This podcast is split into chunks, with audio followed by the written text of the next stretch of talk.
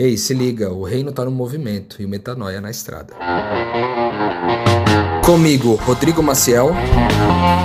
Comigo, Mari Moraes. E comigo também, Cristal Brito. E na estrada de hoje você vai ouvir. Nunca aconteceu isso no Brasil, nunca. Mas aqui já. E eu falei assim, cara, que bizarro, né? Tipo, eles não recomendam mulher sozinha ir pro Oriente Médio por isso, porque realmente é perigoso, realmente eles não estão acostumados, realmente a gente apresenta um risco, entendeu? Até as turistas, quando vêm, às vezes, os guias turísticos do país, começam a dar em cima, começam a mandar mensagem. É uma outra realidade. Então, o cuidado, todo cuidado é pouco. E eu digo isso sendo cuidadosa e já tendo passado por isso. Mas acredito que dentro do que eu escolhi viver, isso não me incomoda, porque eu sei que está dentro da permissão de Deus, né? Eu sei que isso tá que isso não, não tira do meu valor, não tira de nada do que eu decidi, é só é um, um ponto negativo, né? É só uma parte do, do caminho, mas não me desmotiva de jeito nenhum. É só me deixa ainda assim, cara, eu tô incomodando, mas no fim das contas vai dar tudo certo e eu posso usar até mesmo essa questão de chamar atenção para eu testificar, para eu ter consciência de que essas pessoas vão estar olhando para mim, vão saber que eu sou estrangeira, vão saber que eu sou cristã, e eu vou ter um comportamento decente, vou ter um comportamento modesto, vou ter um comportamento justo, eu vou ter um comportamento caridoso, eu vou usar essa atenção que eu estou ganhando, que eu não pedi, para realmente colocar Cristo em mim e eu fazer assim, cara, é isso, eu vou dar o exemplo, eu vou fazer a coisa certa, eu vou ajudar. Ora, ora, ora, gente. Hoje eu mudei até a entonação para começar o episódio porque eu quero que esse Na Estrada fique marcado. É um Na Estrada super especial, com companhia super especial. Vou dando um pequeno spoiler, mas antes, deixando você curiosinha, curiosinho, eu queria ir para o básico com você, querido ouvinte, né? Vamos lá no Instagram do Metanoia, arroba podcast Metanoia. Clica no link da bio, se inscreve lá no canal do Telegram para você acompanhar mais de perto as nossas peripécias. Além disso, fica ligado no Metanoia às terças-feiras com Zambianco, com Lucas Vilches, com Rodrigo Maciel. Agora, Cristal está, inclusive, participando do programa de terça, Vira e Mexe. Vocês vão ter a presença solene dessa mulher de Deus e levemente louca conosco. E tem o Drops também, às quintas-feiras, que é uma oportunidade para você que tem pouco tempo, às vezes, mas precisa ouvir alguma coisa que agregue ao seu dia a dia. A gente está aqui para te servir. Dá play lá que você não vai se arrepender e eu prometo. Mas vamos encaminhar o rumo da prosa ao que interessa, que é satisfazer a curiosidade que eu plantei no começo do episódio. E o assunto é clássico, porém não menos é, curioso, interessante e relevante. Por isso, o assunto é missão no Oriente Médio. E Mari, vocês fizeram o quê, Mari? Vocês fizeram uma pesquisa? Vocês leram um livro sobre isso? Não, a gente trouxe encarnada a missão no Oriente Médio com uma convidada super especial, maravilhosa, amiga já de Rodrigo Cristal. Estou conhecendo hoje junto com vocês, isso é ótimo, né? Porque quando eu conheço uma pessoa, quem me conhece sabe que eu metralho ali para me aprofundar, para me conectar, e vai ser um privilégio é, ter a oportunidade de conversar com essa convidada ao vivo e poder saciar a minha curiosidade, a minha vontade de aprender com ela. Então, gente, eu vou dar levemente aqui, levemente as boas-vindas e Rô e Cristal se sintam à vontade também para falar um pouquinho sobre elas se quiserem. Mas bem da convidada, que eu não vou poder falar o nome, parêntese aqui, gente nem o nome da nossa convidada e nem a localização dela, obviamente, poderão ser é, faladas aqui no episódio por questões de confidencialidade, de segurança. A gente está falando aqui né, de Oriente Médio e quase todo mundo sabe que é uma região estratégica para a missão, justamente por causa da hostilidade a esse assunto. Então, para preservar não só a segurança da, da nossa convidada, e dos amigos dela, dos companheiros de missão, mas o próprio andamento do trabalho em si, a gente não vai mencionar nome e localização, tá bem? Então, feitos os parênteses, bem-vinda, convidada! Como você acordou hoje? Tá bem? Tá feliz? Bonita? Eu sei que tá, gente. É uma pena não poder mostrar a imagem, é uma pena. Oi, eu estou muito, muito feliz, estou muito agradecida de participar do Na Estrada com vocês. Sou fã de carteirinha, gosto muito de ouvir todos vocês. Gosto pra caramba, eu tô feliz. Acordei animada para fazer esse podcast com vocês. Ah, oh, querida. E aí, vocês conhecem essa, essa moça maravilhosa de onde, gente? Como é que o que, que vocês já ouviram falar para dar um, gosto, um tira-gosto para os convidados, né? Já que ela já é uma mulher humilde e não vai provavelmente falar quão maravilhosa é, me contem. Da, da onde que, que esse anjo caiu aqui, gente? Olha, eu, né, Cristal, conheci ela de algumas reuniões online, que inclusive só a ouvir em outro idioma. Ou seja, é, minha filha, aqui a gente tem uma fluência vocês sabem que eu, vocês sabem que eu sou trilingue. Não sei se todo mundo já sabe que eu sou trilingue, né? Tudo bem. Mas falo não três sei, idiomas peraí, mal. É, é, português, baianês e o quê? Não, eu falo três, eu falo três idiomas mal. Eu falo três idiomas mal. Inglês, português, que meu idioma mesmo é o baianês, então eu sou fluente só baianês é inglês, português e francês, né? Vocês sabem. É nativa do Bahia aprendeu português na adolescência. Supostamente hoje eu deveria estar no Oriente Médio também, não estou. Eu achei que ia te ver. Pois eu já falei que você podia vir para casa, não falei? Eu acho que eu falei para você que podia vir aqui em casa. Falou, mas eu estou considerando, não, não, não, vou, não vou desconsiderar essa ida aí, a sua casa, não. Só não. não tá, enfim, quase que eu falo aqui um lugar, um negócio, então é melhor ficar de boa. Mas eu conheço alguns encontros aí, né? E é isso, assim, tô bem feliz. Seja bem-vinda aqui com a gente. Tô bem feliz de você estar aqui. É, muito feliz de te ouvir em português e saber as coisas, né? No nosso idioma. Então, seja bem-vinda aí. Tô super curiosa para o episódio de hoje. Isso, da minha parte aqui também conheço através da Cristal. Cristal falou, falou dela uma vez e aí a gente se conectou ali pela internet, trocou algumas ideias.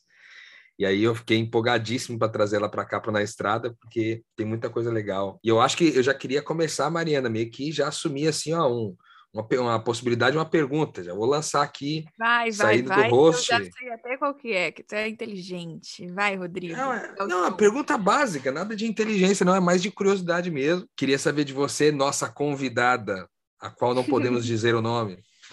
É, como que você foi parar nesse lugar e como é que foi a decisão de estar aí? Conta pra gente. Ah, eu acho que eu sou bem impulsiva e foi uma decisão totalmente impulsiva de vir para cá. Só que no reino de Deus não existe isso, né? Eu acho que qualquer coisa que você faz e se arrisca e, e coloca a cara a tapa funciona porque é para Deus. E foi de uma hora para outra, eu vi uma postagem no Facebook que estavam precisando de alguém. E eu estava vivendo minha vida no Brasil tranquilamente, normal, não tinha problema nenhum, não foi tipo um desejo de sair, mudar de vida mas as coisas foram fluindo de um jeito que eu não tinha nem controle mais do que estava acontecendo. E por último, a única coisa que eu tive dificuldade foi convencer a minha família, né? A falar assim: olha, eu estou indo para o Oriente Médio. Ninguém ia conseguir entender pela realidade que eu vivia no Brasil, que era bem tranquila. Aí eu orei e falei: senhor, se é realmente o senhor que está me pedindo para ir lá, convence o meu pai, porque se meu pai entender o que está acontecendo, a minha família vai conseguir me apoiar e respeitar minha decisão. E até meu irmão tinha vindo morar comigo no mesmo ano, foi anos que a gente não morava junto. Enfim, no mes na mesma noite, meu pai me ligou falando assim: Olha, eu sei tudo sobre o seu projeto, ele sabendo mais do que eu. E eu tô muito feliz que você tá indo, porque é diferenciado, você vai estar tá bem amparada, vai ser uma coisa boa para o seu futuro, você vai estar tá segura e, e tal. Eu, eu falei assim: você vai conversar com a minha mãe, vai conversar com todo mundo? Vou, vou conversar. Até hoje, meus primos não entendem, ninguém entende. Que loucura que é você deixar uma vida normal, estável, tranquila, sem motivo nenhum. Tem gente, ué, aconteceu alguma coisa no trabalho? Nossa, alguém fez alguma coisa ruim com você? Não. Foi Deus mesmo que abriu todas as portas e ele queria que eu estivesse aqui, né? Muito lindo, muito lindo. Você tá há quanto tempo já nessa, desde que isso aconteceu? Agora já fazem três anos. Eu tô indo, acho que pro quarto. bastante Caramba. tempo. Legal. Você falou sobre. Né? 2018. Mas pode continuar, uhum. Rô, perdão. Então, bem lembrado, Mari. É, quem acompanha a gente aqui na estrada sabe do quanto importante foi para a gente. É, 2018, a gente teve uma, uma, uma semana de conferências em Curitiba que mudou a, a nossa história, né? tanto a história da Cristal quanto da Mari quanto a minha, e de mais uma galera que também estava presente por ali e que ouviu né, a, a série das palestras lá do que Cristo oferece. Ele é, na verdade, a quem você pensa que é, eu acho que era o nome da série, sobre é. identidade. É. Mas eu queria até é, intensificar um pouquinho mais essas perguntas. Você fazia o que no Brasil quando você estava lá? Eu era diretora de marketing, trabalhava na área de comunicação, então era, era um trabalho bom, assim, totalmente ético. Eu era muito satisfeita espiritualmente no meu trabalho, não era um trabalho que me distanciava de Deus de jeito nenhum. Mas mesmo assim, eu acredito que ele estava me mudando para chegar no, em 2018 realmente essa mudança se completar e eu consegui vir para cá não conseguiria vir de 2016, 2015, não conseguiria, entendeu? Eu acho que foram várias sucessões de acontecimentos que montaram essa que está aqui agora, que vai mudar mais, né? Se Deus quiser, vai ficar diferente ainda mais para frente. E você tem quantos anos agora? 30. Oh, que simbólico! Massa. Uhum. Incrível. E quando você começou aí, você se lembra do primeiro momento como foi para você, assim, uns dois pontos difíceis e uns dois pontos fáceis, assim, duas, duas coisas fluidas e duas coisas que foram difíceis para você? Tá, eu acho que o, o fluido para mim é que eu tenho muita facilidade em me adaptar. E isso é um dom de Deus, assim, porque é, é um esforço e eu vejo que muitas pessoas têm problema com isso, né? Você chegar num lugar conseguir se entrosar, entender a cultura, entender as diferenças e você realmente se apaixonar pelo diferente, né? Você gostar do diferente, conseguir encontrar pontos em comum e se sentir à vontade em você, mesmo estando num lugar diferente, não se sentir mal. Isso é um dom de Deus, né? Então, eu acho que essa é a primeira coisa de fluidez. Aí, uma coisa para contrapor que foi difícil é porque o Oriente Médio, na parte que eu tô, não é uma parte assim bonita, assim, de se ver, que tá tudo assim, né, verdinho, limpinho e tal. Eu acho que isso isso é mais complicado. Algumas coisas assim, internet não funciona tão bem, né, que, é, que eu estava comentando. Tem várias coisas que, poxa, no Brasil era melhor, entendeu? Se, se for contrapor, mas saudade da família também, né? Eu acho que essas coisas fazem diferença. Mas só isso, né? Eu, no geral, eu tenho muito mais coisa boa do que coisa ruim é, que acontece. E o principal, quando tem alguma coisa ruim, não me abala de jeito nenhum, porque eu tenho muita convicção que eu estou fazendo, sabe? Eu me sinto plenamente útil e, e satisfeita, né? Em todos os sentidos, não trocaria onde eu estou por onde eu estava. Porque eu, eu sinto que as coisas convergiram para um, uma coisa boa, para uma coisa bem bem gostosa, assim, eu não estou passando necessidade, não estou passando tristeza, não estou passando sofrimento, e eu não faria nada de missão se fosse para eu sofrer, entendeu? Eu não acredito que missão é sofrimento. Eu acredito que andar com Deus é uma, é uma coisa boa, Ele quer o nosso bem, então eu, eu me sinto bem fazendo isso. Você tinha tido alguma experiência de missão antes, Ive? Aham, uhum, tive. Eu fiz de curto prazo é, antes, então eu já, já conheço mais ou menos como que é a dinâmica, mas de longo prazo é, é diferente, porque exige muito mais de adaptação, exige muito mais de, de compreensão, paciência, porque eu acredito que as mudanças verdadeiras elas acontecem num ritmo muito mais lento, né? Eu acho que para você encontrar Deus poxa, eu demorei praticamente 30 anos e eu ainda não encontrei ele totalmente. Então, imagina as pessoas que têm uma outra perspectiva totalmente diferente tal. E às vezes estão presas numa tradição, presas numa rotina que não permite que né, tenham esse, essa experiência. Então, eu acho que faz bastante diferença ser se comprometer a ficar um tempo maior do que um, um tempo mais curto, né? Muito bom, muito bom. Cristal falou que tá com a internet meio, meio complicada, mas ela tá querendo falar alguma coisa aí. Fala aí, Cristal. Ô, convidada. Eu queria saber o seguinte: existiu algum momento psicologicamente difícil para você? Eu sei que a distância da família, é, tem muitas coisas assim, e as pessoas perguntam muito a gente. Eu, eu acredito que. Eu entendi, na verdade, que a vida do, do discípulo é uma caminhada muitas vezes solitária, né? E eu queria saber qual o impacto psicológico que isso teve em você, porque por mais que a gente tenha a nossa fé em Deus, sabe que Ele está com, com, com a gente em tudo isso, mas rola, é, às vezes, dá esse bug aí da solitude. Ah, pode crer. Eu tô aqui, ó, chorando só de ouvir a pergunta, cara. É, é, é verdade. Só que, assim, os, o pior momento foi. Eu, eu senti que tava sendo realmente atacada, assim, de todos os lados. E é. Como eu tenho só Deus, tipo, para confessar minha vida, me relacionar e tal, eu tô o tempo todo conversando com Ele. Aí, em momentos assim de trabalho, que eu tenho algum. ou intriga pessoal, isso, essas coisas assim me afetam muito, sabe? Eu tiro a minha alegria de viver. Porque eu sou muito de fugir de intriga. então, quando acontece alguma coisa assim, eu falo com Deus. E, tipo, isso me ajudou muito a amadurecer, a me relacionar com os problemas, assim. Então, além de Deus transformar isso em mim de uma forma muito boa, que eu não ia conseguir se eu tivesse minha rede de apoio que eu tinha no Brasil, né, meus amigos, minha família para contar sempre que eu precisava de alguma coisa, aqui eu só tinha Deus e isso me obrigou a falar assim, Deus, luta minhas batalhas por mim, entendeu? Faz o que tiver que fazer, eu não, eu não tenho condição de me defender, eu não eu não tenho a língua aqui para me é, expressar com clareza, eu não tenho nada, absolutamente nada que possa fazer por mim.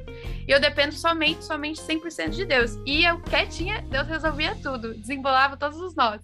Então foi assim, difícil, porque eu, doeu mais do que doeria no Brasil, mas ao mesmo tempo, cara, eu saí do avesso, bem melhor. Caramba, eu tô amando. Eu acho que tem um, um diferencial, assim, que a gente sente muito de quem deixou, né? Opa, gente, meu computador tá querendo conversar também com a, com a convidada. É, mas sabe o que é? Eu não sei se você já falou que acompanha na estrada, né? Convidada. E, e meu objetivo é terminar esse programa sem nenhum pi, a não ser os palavrões, porque é difícil para mim, pois sou do Rio. Mas é. E, e assim, no, no contexto que eu tava, no, no, lugar, me colocando no seu lugar, né? Você falou uma frase que me lembrou o contexto que eu tava, que é não trocaria onde eu estou por onde eu estava, né? E isso é uma frase para mim muito clara. E, e, eu sinto que ela tem se, apro se aprofundado a cada dia. E eu sinto que quando eu tiver 60, 70 anos, se Deus me permitir ficar viva, infelizmente, eu vou eu vou ter uma concepção muito mais profunda dessa frase. O que, que eu estou querendo dizer? Porque quando você falou isso, a sensação que eu tive é que você não estava falando só do lugar geográfico, mas o lugar convidado a ser humano. o lugar ser. Uhum. Eu não troco o ser que eu sou agora pelo ser que eu era. Não importa. E não é que de fato as situações sejam melhores ou piores. É claro que você preferia estar numa mesa maravilhosa, leve, comendo morangos com chantilly, com pessoas que você ama. Isso é melhor do que estar num tiroteio. Ninguém aqui é louco. Só que o ser com fome de Deus e perdido, comendo morango com chantilly, vale nada perto de um ser harmônico, né, em paz, mesmo no, no uhum. pior contexto universal possível, que foi até o que eu falei no Drops ontem de ver no presídio uma mulher com paz, cara, muito mais paz que um monte de perua que eu já vi na vida. Então me lembrou muito esse ser e você sente que que assim, essa jornada que você está fazendo é uma jornada para o ser Cristo, convidada a Cristo, ser seu nome aqui, insira seu nome aqui, Cristo. e que você se sente nessa missão de ser quem você é em níveis mais profundos e quando essa jornada aí nesse país aí acabar esse ser não tem como voltar dele, ou você sente que, que é uma coisa pontual e você tem vontade de, tem saudade de viver é, coisas com esse ser que você vivia antes, sabe? Entendeu a minha pergunta? Foi um pouco complexa, mas Deu para pegar. Foi complexo. Eu vou, eu vou, ver se eu consegui chegar no teu nível e conseguir entender. Mas é, eu acredito que. Não, eu acho que eu tô nessa evolução e vai continuar evoluindo. Eu prefiro que continue. Eu não quero voltar ao ser que eu era. Eu acho que isso que você falou ressoa muito aqui comigo. Eu, é exatamente isso. A essência de quem eu sou, ela vai comigo para onde eu for. Eu sou uma terceira pessoa, né? Eu não sou mais quem eu era, não, não sou quem ser amanhã e eu vou continuar nessa evolução, vou continuar tentando buscar mais profundamente essa conexão com o meu criador, que eu acho que isso que é você realmente entender a essência de que você, de quem você é, o que você está fazendo, é, viver essa conexão com ele. Isso vai, independente do lugar que você for, quem está com você, o dinheiro que você tem, o dinheiro que você não tem, não faz diferença nenhuma. E aqui eu tem dia que eu tô, tipo, cheia de dinheiro, tem dia que eu tô zero de dinheiro, lascada sem ter para quem pedir, entendeu? Então, tipo, a vida vai dando tudo isso. E aqui a única coisa que eu tenho é Deus. A única coisa que eu tenho para contar é conversar com Deus, falar, poxa, eu preciso passar por isso, eu preciso passar por esse momento sem dinheiro para melhorar minha conexão com Deus nesse aspecto. Eu preciso passar por esse momento cheio de dinheiro, cheio de coisa, também para melhorar minha conexão com Deus nesse aspecto. E isso vai melhorando tudo, assim. Como eu falei antes, tipo, meus conflitos, como eu lidava com meus conflitos, mudou. E quem mudou foi Deus, cara. Tipo, quem mudou foi Deus, não foi eu sozinha, né? É, e eu tô perguntando isso só para dar um nexo, desculpa, Rô, já te passo a palavra, um nexo para minha pergunta, porque eu, quem já acompanha blog de viajante pelo mundo, eu já conheci, já acompanhei blogs, por exemplo, de viajantes que fazem imersão em culturas diferentes. E aí, quando eles voltam para o Brasil, é uma melancolia, porque é só uma saudade, saudade, saudade daquela, daquela vida que eu vivia. E as pessoas fazem as viagens, mas elas retornam para aquela vida. E aí fica só a saudade do ano sabático. E, e, quanto, e isso no campo tanto do viajante, né, quanto no campo da liderança religiosa, que muitas vezes congela também no tempo e faz do trabalho a sua vida e não da sua vida repartida ao trabalho. Porque essa percepção faz toda a diferença pro fato do que ela tá fazendo ser saudável. Porque ela não tá é, se confundindo com o meio, ela tá sendo. E eu tenho certeza, por exemplo, que até o maior cristão que a gente tem de referência, né? O apóstolo Paulo. Eu tenho certeza que você conversar com Paulo nos últimos momentos da vida dele, não era conversar com o mesmo Paulo que estava lá, tinha acabado de ficar cego, ser curado e estava aprendendo. E eu acho que essa, inclusive, é a chave para ele conseguir ter realizado tudo que ele realizou. O fato dele ter a clareza de que o templo é ele. E que quem, quem o visita entrou no templo, sabe? Quando você estava no Brasil, você tinha uma outra profissão e tal, e aí é, são duas perguntas, na verdade, em uma, que a primeira é se você já entendia aqui no Brasil, você já entendia como alguém que, que vivia a missão de Deus em tempo integral, mesmo estando é, colocada no mercado de trabalho? Pergunta um. E a pergunta dois é como que você vê o trabalho é, da missão no lugar onde você está. Como que essa missão se desenvolve, né? Então, como que era a tua vida de missão no Brasil é, quando você estava por aqui e como que ela hoje se desenvolve aí, na sua opinião? Nossa, a pergunta é boa. É, na verdade, assim, eu quando estava no Brasil, eu trabalhei numa empresa e aí vinha aquele sentimento, cara, eu tô fazendo isso, é, me satisfaz financeiramente, criativamente, pessoalmente, tal, mas espiritualmente não tem tipo nenhum valor. Aí eu fui para um outro trabalho que eu sentia que espiritualmente me nutria mais. E aí eu me envolvi e eu acho que foi fundamental para um processo de amadurecimento, entendeu? Como eu disse no começo, se eu não tivesse passado ali, foi uma fase que eu precisei passar para eu realmente me conectar com Deus. Um momento que tipo, o trabalho me obrigava a ser espiritual, o trabalho me, me puxava, entendeu? E Deus colocou várias dessas experiências na minha vida, que ele me puxava, falava assim, ó, vai para esse lado, vai para esse lado. Então, isso fez diferença e me trouxe para cá, né? E eu acredito que aqui também é outra escola que eu estou vivendo para um outro momento que eu vou fazer alguma outra coisa, entendeu? eu nesse, nesse processo de evolução da minha pessoa, do meu caráter, do meu espírito, para eu conseguir responder a Deus de uma forma melhor, né?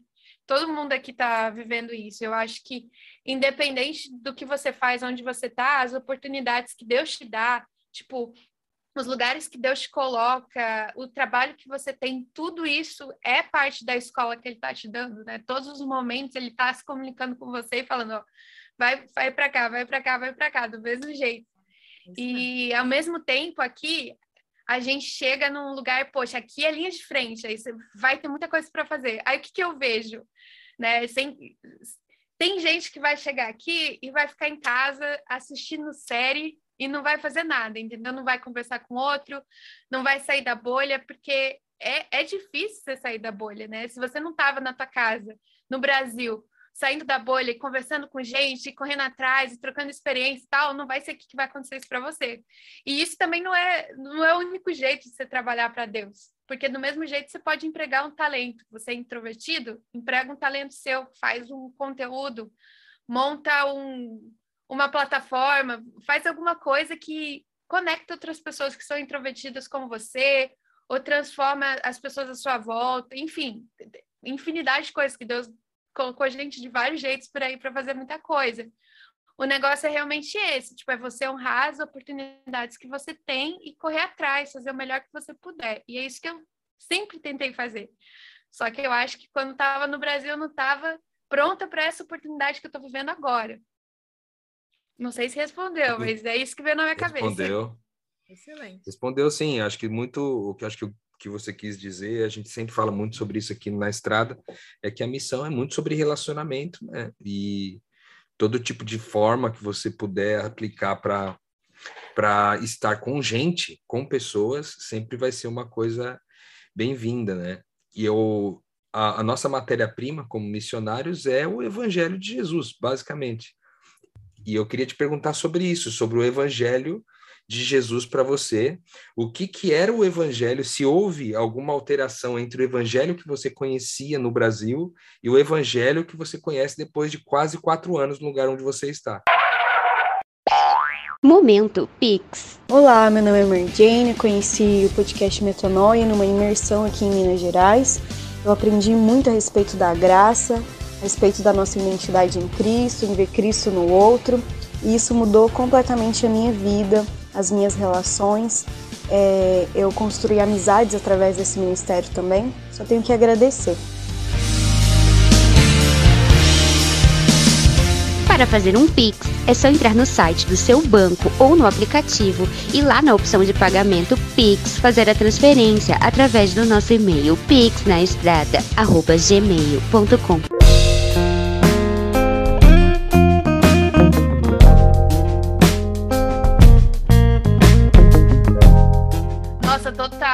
libertação muito, muito, muito grande. Eu acho que eu precisava vir para amadurecer coisas que é, o Moisés no, no deserto, Moisés no, no palácio é a mesma coisa, né? No Brasil, meu palácio, e agora eu tô no deserto. Vou aprendendo, poxa, aqui é o Oriente Médio, então as pessoas não têm a visão cristocêntrica que nós temos, né? Não, não vê Jesus como Salvador, que é o Deus encarnado e tal. Tudo isso nunca passou pela minha cabeça. Tipo, a coisa mais óbvia que um brasileiro vai falar é: ai, Jesus, né? Não, não, existe tanto essa dissonância, independente da pessoa acreditar ou não. Você vai num show, a pessoa tá lá cantando como Zaqueu e tal. É, a cultura brasileira, ela é muito. Todo mundo tem Salmo 91 aberto na Bíblia? É, a gente tem uma, uma, uma identidade cristã muito forte e aqui é totalmente diferente, só que não significa que eles não têm fé, não significa que eles não servem a Deus, não significa que eles são ruins de jeito nenhum. É, tipo, é outra visão. E eu precisava disso para eu questionar a minha própria visão, as próprias crenças que eu tinha, os, o que eu vejo neles, que eu tento tirar de mim porque se eu sou né, serva da graça, liberta pela graça, por que, que eu estou vivendo uma vida de escravidão com Deus? E uma das coisas que me ajuda é ouvir o podcast de vocês, cara. Vocês ampliam muito essa visão de graça e reconciliação com Deus. E isso é que eu acho que é o principal, você se reconciliar com Deus, chegar no momento que a gente está aberto para conversar com Deus aqui, através e apesar de mim. vai acontecer o que ele determinou que vai acontecer. Especial. É, agora deixa eu... Vou, é, alguém, alguém pode deixar eu perguntar? Porque assim, eu tô tentando, gente, ser educada. Eu tô tentando aí, ser educada. Mas vocês ficam, o Rodrigo vai me dando uma pergunta atrás da outra. Eu tô aqui. É, Cristão.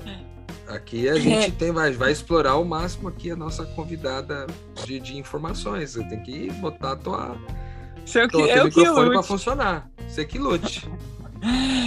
Ô, oh, convidada, não, eu queria perguntar, já que você estava falando disso, dessa questão do Oriente Médio, dessa é, é, cosmovisão diferente, tudo, eu queria perguntar para você, como mulher também, é, ter saído de uma cultura não só cristocêntrica aqui, mas uma cultura também com mais liberdade, no sentido aí, né, é, para as mulheres e tudo, ter chegado aí como uma mulher sozinha é, para para se relacionar com as pessoas daí. Quais são as dificuldades, as barreiras da relação? Porque aí se enfrenta um pouco. Eu, eu acredito que tem mais barreiras, né? Do que no Brasil, por exemplo. Além só da religião.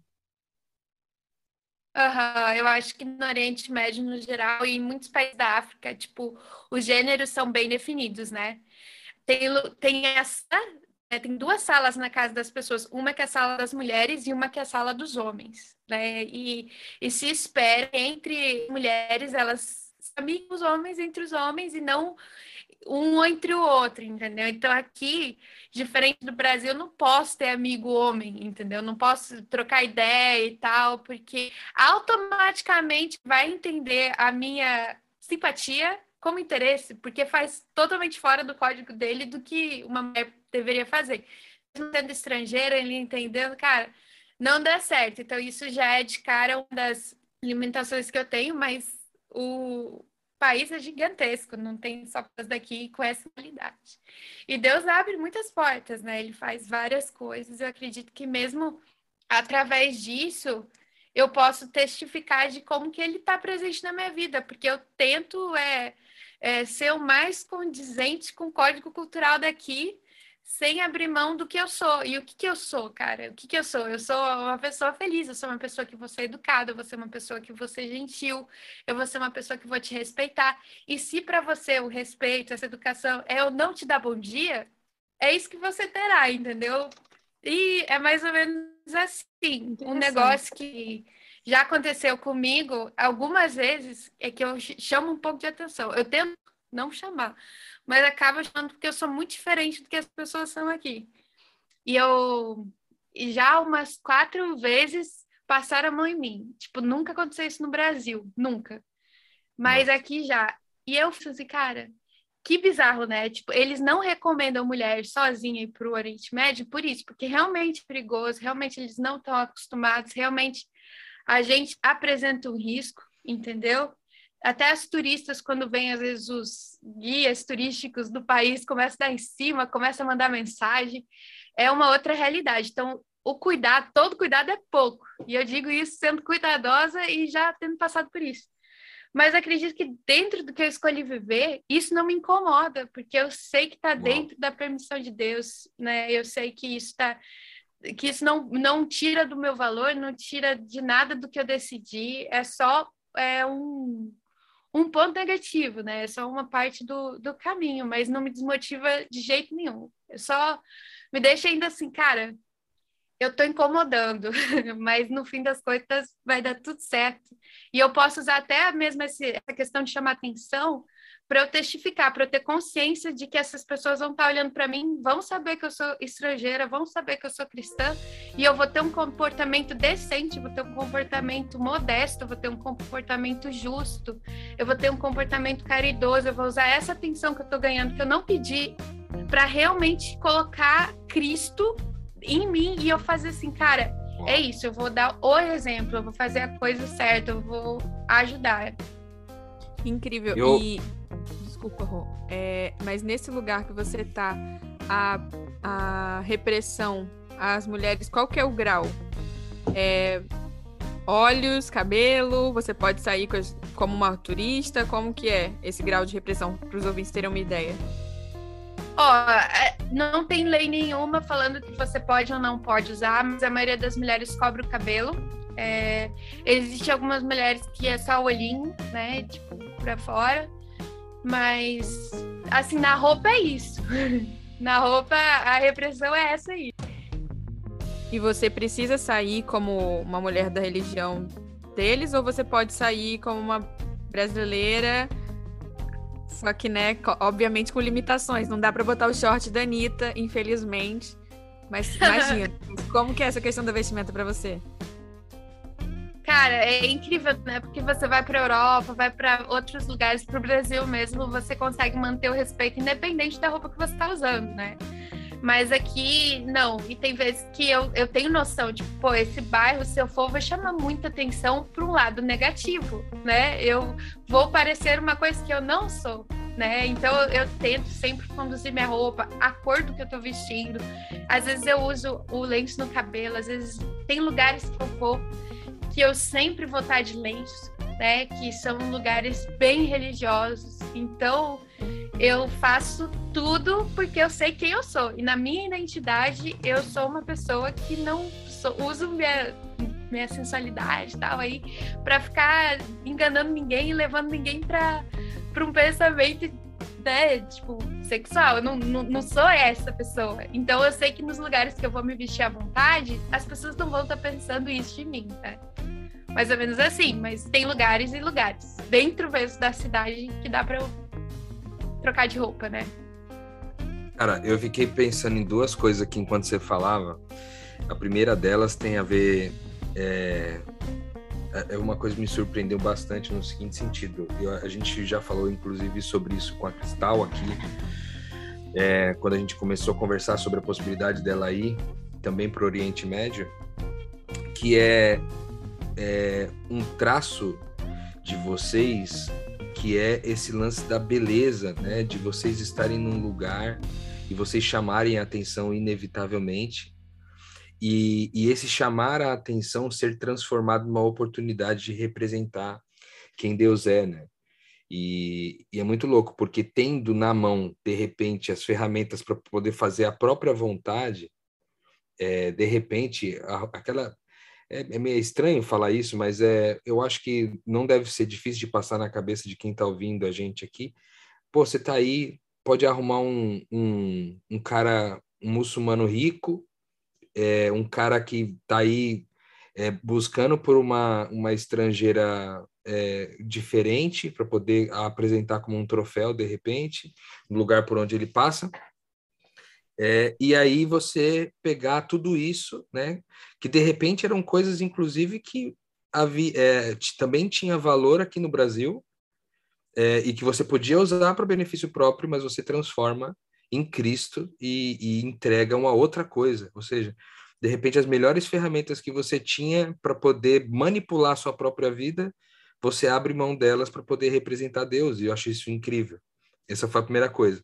A segunda é porque até um, um alerta de gatilho aqui é, sobre essa questão né, de abuso, para quem tem, só dar esse alerta anteriormente, mas eu conheci uma história de uma mulher que me chama muita atenção, que ela foi ao extremo disso que você passou aí, é, do, de você ser tocada de, de uma forma não, permi não permitida, né? Vamos dizer assim.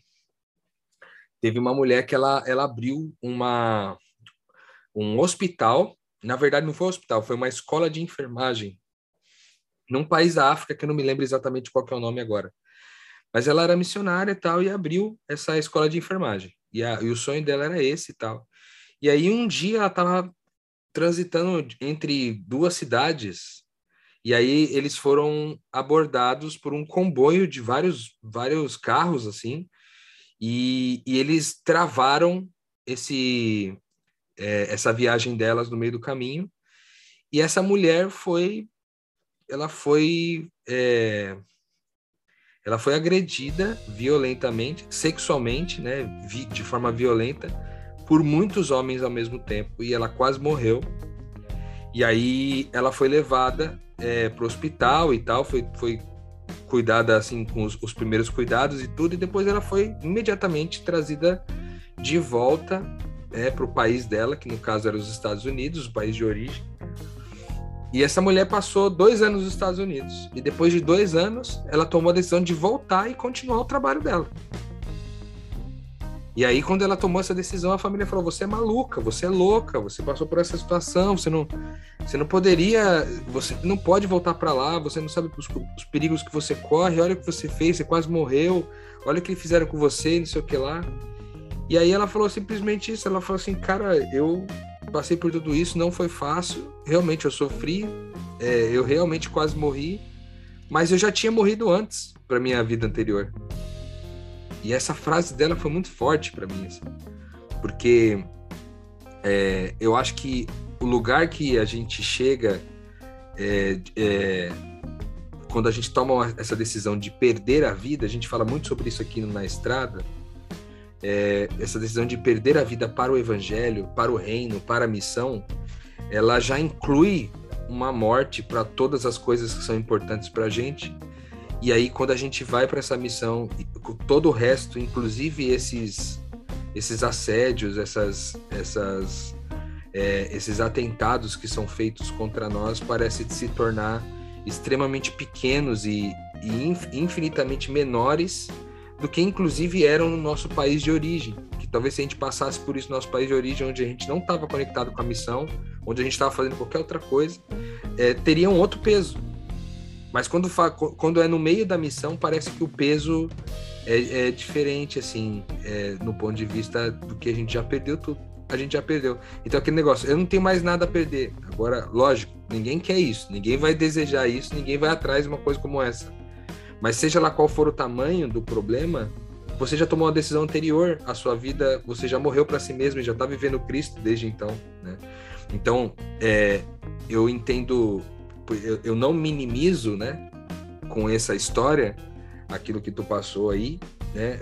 É, muito pelo contrário, porque agressões são agressões, né? Mas ver você falando sobre como você lida com isso, do tipo, cara, eu tô disposto a passar por isso para poder continuar entregando quem Deus é, eu acho que é extremamente louvável e típico de alguém que perdeu a vida, né? Porque como você falou, talvez de repente alguém sai na empolgação, vou fazer uma missão no Oriente Médio, todo empolgado e tal, vai ser legal, divertido, aventura.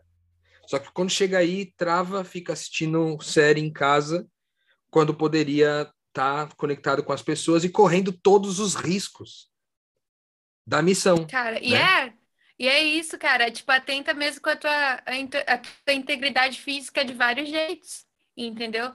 Porque na hora que você vai passar um perrengue desse, Aí que você tem que mostrar, cara, é, é, por isso que eu vim, é isso que eu quero, realmente, estou aqui para isso. E outra, o que eu falei desde o começo, para mim, a missão de Deus não é você se submeter a sofrimento. Então, a partir do momento que eu chegar para você falar, cara, eu não aguento mais, eu estou sofrendo, eu tenho certeza que Deus vai me entender, entendeu? Eu, eu entendo que todos os sofrimentos que eu passei, inclusive esse, eles fazem parte da minha formação de caráter, fazem parte de quem eu sou, porque eu sei que eu tenho condição de lidar com eles assim. Eu, entendeu? Eu consigo assumir essa, esse perrengue para mim. Mas cada um tem os seus perrengues que podem assumir. Por exemplo, eu nunca assumiria um perrengue de morar em casa que tem barata. Entendeu? Então, tipo, cada pessoa tem o, o, seu limite, né? Às vezes, poxa, isso é tão besta para alguém, mas para mim ia ser inadmissível e ia me causar muito sofrimento. Ai, entendi. É, cara, tanta coisa para falar, eu acho que vou processar ainda, me identificando muito com tudo que você está dizendo. E e louvando assim a, a Deus pela oportunidade de repartir essa mesa, mesmo que virtual, contigo. É, eu acho que vale a gente é, ir caminhando para o fim, né? Infelizmente, poderia ficar aqui umas duas horas, mas ficou no meu coração, meu coração assim uma certeza de que essa busca, né? Essa busca ela é muito anterior. Você, se você parar para perceber na sua fala, você disse você avaliou os seus trabalhos, os seus empregos no Brasil, quando você se dizia não pronta, né? Pela sua proximidade ou distância com Deus, né? E a gente também se identifica muito nisso aqui. E só quem tem esse buraco do tamanho de Deus no coração e uma vontade de ir até o limite, de ver a face desse Deus, né? Só quem já passou por isso sabe a paz e o alívio que é, é se sentir sintonizado. Porque a Bíblia diz que o amor lança fora todo medo. E se Deus é amor, você só vai conhecê-lo na ruptura com seus medos. Então é por isso que não adianta, não vai ser aonde for. Pode ser que a sua zona de conforto seja estar no Oriente Médio, inclusive para não enfrentar o medo de perdoar um parente. Pode ser que, classicamente, a sua zona de conforto esteja num acúmulo financeiro, porque para a maioria das pessoas isso é importante no mundo, e você não se disponha e acha a coisa mais bizarra do mundo alguém viajar para falar do, do amor de Deus. Só que eu me vejo e me vi muito assim nessa fome por estar com Ele. E, e, e as condições extremas que você vai experimentar para saciar essa fome será proporcional ao tamanho dela dentro de você. Então eu imagino que você ame muito a Deus para se colocar nessas situações, de modo que qualquer coisa, é aquilo que, que a gente ouviu também, tem um versículo que fala isso: considerei todo o resto como esterco é muito melhor encontrar Deus num presídio do que viver com essa fome aqui dentro. Então, é, é só para vocês entenderem, quem tá ouvindo a gente, que isso aqui não é uma coisa de evoluídos, de pessoas que entenderam, leram bastante livros e agora elas estão precisando ensinar o que elas aprenderam, não é nada disso. Se o que tem dentro de você é fome, você vai bater nessa porta, você vai encontrar, sabe? E não tenha medo de romper com seu medo, porque eu garanto para você que se você se acovardar, você vai se arrepender no final e vai se tornar uma pessoa amarga, com saudade daquilo que você não viveu. Então não tenha saudade de uma experiência ou curiosidade com a lifestyle, mas tenha confiança e vá atrás do saciar essa fome que tem dentro de você se ela está aí. Né? Que você vai experimentar coisas extraordinárias. Assim. Rô, quer, quer falar também? Sim, eu queria só, antes de você arrematar aí, Mari, é, eu queria primeiro agradecer a nossa convidada, cujo nome não falarei mais uma vez. É, agradecer você por ter estado com a gente aqui e te dizer que, cara, você vai precisar voltar, porque tem uh, eu só da minha lista de perguntas aqui eu tenho mais umas 500 e a gente quer muito te ouvir de mais coisas, de mais detalhes sobre como que é teu dia a dia aí, sobre como que você desenrola seus, seus problemas. Então, já fica aqui o convite para um próximo programa, se for possível para o próximo, perfeito. Se não for, a gente dá um jeito de se, se organizar para isso. Então, muito, muito, muito obrigado por ter repartido com a gente tudo que você é, repartiu hoje. Eu tenho certeza que quem ouve na estrada aqui, que normalmente é um público mais apaixonado pela missão de Deus de alguma forma no Brasil ou fora dele, é, gostou muito também de te ouvir. E, e, e eu quero deixar um recado para você que ouve Metanoia aqui na estrada. É, que, que é isso, a missão de Deus ela tem múltiplas faces, múltiplas formas de se desenvolver, mas uma única coisa é, se repete em todos os lugares. Nós representamos quem Deus é, não no nosso comportamento, mas na nossa identidade. Nós somos é, quem Deus é com Ele, né? Essa foi a nossa escolha, não mais viver a nossa vida, mas viver a vida de Cristo. Então, você que está aí de repente pensando, cara, eu queria fazer um negócio desse, que ir lá pro, pro, pro Oriente Médio, eu queria estar tá trabalhando no presídio como a Mariana está trabalhando agora, ou eu queria como a Cristal está envolvido com as pessoas e fazer isso aquilo, como o Rodrigo está gravando conteúdo, está reconciliando pessoas. Cara, N formas. Não, o, o seu, é, a sua não semelhança com as formas que você enxerga aqui, por exemplo, entre nós no, na estrada, não significa que você não poderia desenvolver a missão de Deus, porque você veio para esse mundo com o propósito de representar Cristo, de ser Cristo para o mundo. Então não importa a forma que você vai fazer isso. Deus deixou aberto, inclusive, para que você fizesse isso se divertindo, curtindo, fazendo o que você gosta, né? Como a nossa convidada falou aqui, de tipo, cara, eu sou, eu, eu, eu respeito a cultura deles, mas eu entrego minha essência a gente, a gente chega nesse lugar de conhecer tão bem quem nós somos, cada vez mais, que a gente consegue é, independente do lugar, independente do contexto, independente se com muito dinheiro ou com pouco dinheiro, representar esse Cristo. É, e essa é a nossa maior ferramenta de reconciliação, a palavra ser. Então, obrigado por ser convidado especial. É, obrigado é, mais uma vez você que ouve a gente aqui no Metanoia. E aí, Mariana, é, tem que fazer aquela saideira. Tu, ah, fala, tu assume daqui para frente. Deixa ela falar. O reino está no movimento e o Metanoia está na estrada. Valeu!